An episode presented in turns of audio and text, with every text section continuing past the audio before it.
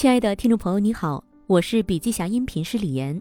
本文内容来自笔记侠编辑君莫笑，音频内容来源于二零二一年三月汉坤律师事务所合伙人李胜在中科创新硬科技冠军企业创业营的分享。音频为精华内容，想要了解更多细节，还请阅读原文。本期音频还可以在喜马拉雅、懒人听书、蜻蜓、乐听、三十六课、荔枝等平台收听，搜索“笔记侠”即可。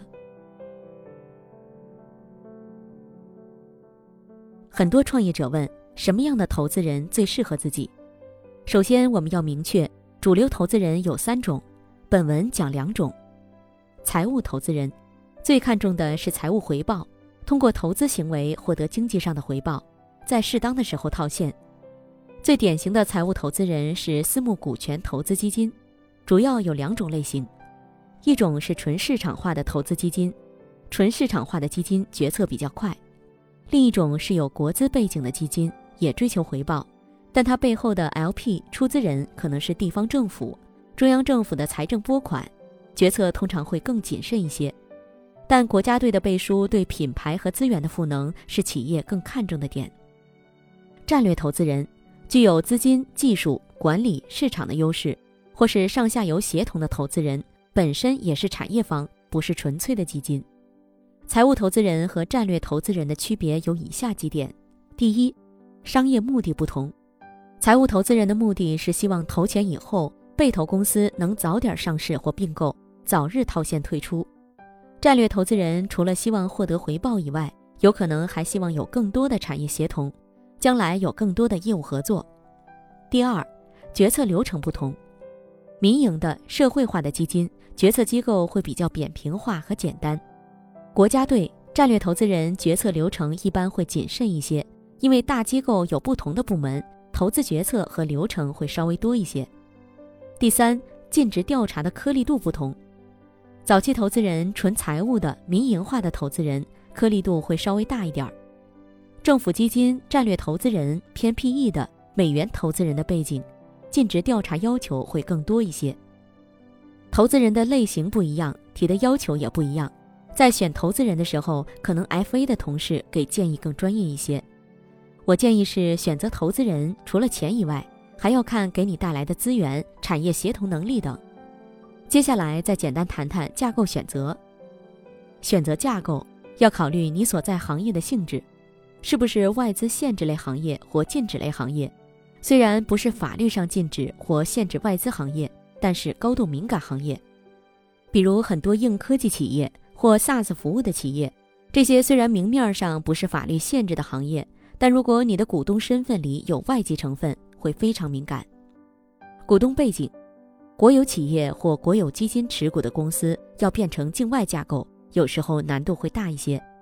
政府审批重组的成本、资金的问题、资金转圈的问题、税务的问题都是需要考虑的。融资的时间表，境内架构拿钱会快一点儿。如果要变成境外架构去做重组，可能需要花更多的时间。税务负担、上市地的选择、投资人的喜好、投资方退出机制对创业者的影响，需要从长远的角度综合判断这些问题，结合这些因素选择自己最合适的架构。创始人如何控制公司？一是在投票权上做文章，公司的投票权是和股权数量挂钩的。持股多少就持有公司多少的投票权，这是默认，但可以在持股比例外，通过法律上的手段要求更多的投票权。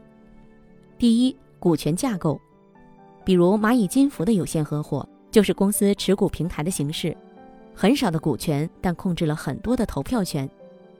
第二，投票权委托，投票权委托就是我投什么，你要跟我一起投，类似一致行动协议。或者你把投票权让给我，我代表你去投票，这只是合同上两种不同的模式，但本质上是一样的。第三，A、B 股安排，境内上市企业做的相对少，但在境外 A、B 股做的比较多。对于创业者来说，到中后期上市之前引入这样的机制，投资人会比较容易接受。A、B 股每股管得最松，一股多少票没有限制。但比较常见的是一股五票、十票、二十票是最多的，已经足够保证在公司的控制。设置 A、B 股的机制，创始人可以一股十票，投票权远远大于其他人。在港股、科创板、创业板，一股最多十票是有限制的。不管股份怎么稀释，只要他的股份大概在百分之十左右，永远可以保持对公司的绝对控制。这两年，越来越多的创始人考虑这个机制。享有 A、B 股的股东有明确规定，比如必须是公司的董事，上市以后必须是对公司有重大贡献的人，通常就是 CEO。最低持股比例有限制，比百分之十。如果你不再担任董事长，你的 A、B 股就自动转为普通股。二是维持董事会的多数席位，董事会多数席位与投票权并不绝对挂钩，可以简单理解为是个协议约定。只要在股东协议约定了创始人有委派董事会多数席位的权利，就算你没有争取到股东会层面，也要争取董事会层面，这个要绝对保持。之后每一轮融资有新的投资人进来，创始人要去增加委派多数席位的权利，比如原来是两个，现在投资人席位加起来变成两三个，你肯定要再给自己加一个席位，永远保持多数席位。总之，融资过程中。创始人要时刻保持自己的投票权，不能低于一定的比例。从 A 股的角度来看，一般建议在上市之前尽量保持高于百分之三十的投票权。最后谈谈股权激励，很多创业者比较愁怎么做股权激励。股票期权是公司授予员工的一种权利，员工可以在未来用特定的价格购买公司的股权，成为公司股东。股权激励的目的是让公司和员工绑定。提升忠诚度，员工在公司待得越久，将来收益就越大。主要文件是股权激励的计划，这是公司纲领性的文件，需要经过公司股东或董事会批准，约定股权激励的主要条款。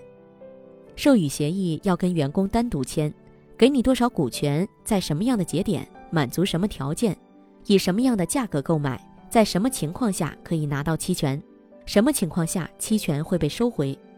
此外，还有兑现期，国内常见的是四年。四年怎么分？一种年度兑现，每年兑现百分之二十五；一种按月兑现，这对公司员工是比较有利的，干满一个月就是一个月，但比较少见。还有一种不按年来，设成不同的期限，干了两年，百分之五十的期权全部兑现，这样的话至少保证他干两年。如果兑现条件满足，可以行使权利。你要付给公司一笔行权价才能拿到股权，每个公司不一样，就算是同一批员工，行权价也有可能是不一样的。早期员工的行权价是最低的，比如开始创业的那批人，大部分行权价是零对价或票面价值。到了中后期 C 轮、D 轮以后，定行权价要结合公司估值，董事会也有要求，比如不能低于上一轮的融资价格的一定折扣。行权后，然后在市场上卖掉是最理想的状态。境外员工的期权通常在上市之前都不会行权，你在公司的股东名册上找不到这些人，不会有人登记有限合伙。所以境外叫做期权池，还有信托模式，类似于代持，也是境外架构多一些。境内架构基本上不太用，因为境内架构上市时还是讲究股权的清晰稳定，这是证监会、交易所的要求。信托模式的好处是风险隔离，管理财富是从创始人的角度考虑的，和员工持股平台的作用差不多，都是把控制权控制在创始人手上。国外红筹架构用的非常多。好了，那今天的内容就分享到这里，感谢您的收听。有任何感想和建议，您都可以在评论区留言。新商业干货就看笔记侠。深度专访、品牌传播、线下沙龙等商业合作，如有需要，烦请联系笔记侠商务小伙伴魏志尚，联系方式：幺七六三幺八八幺九五七，幺七六三幺八八幺九五七。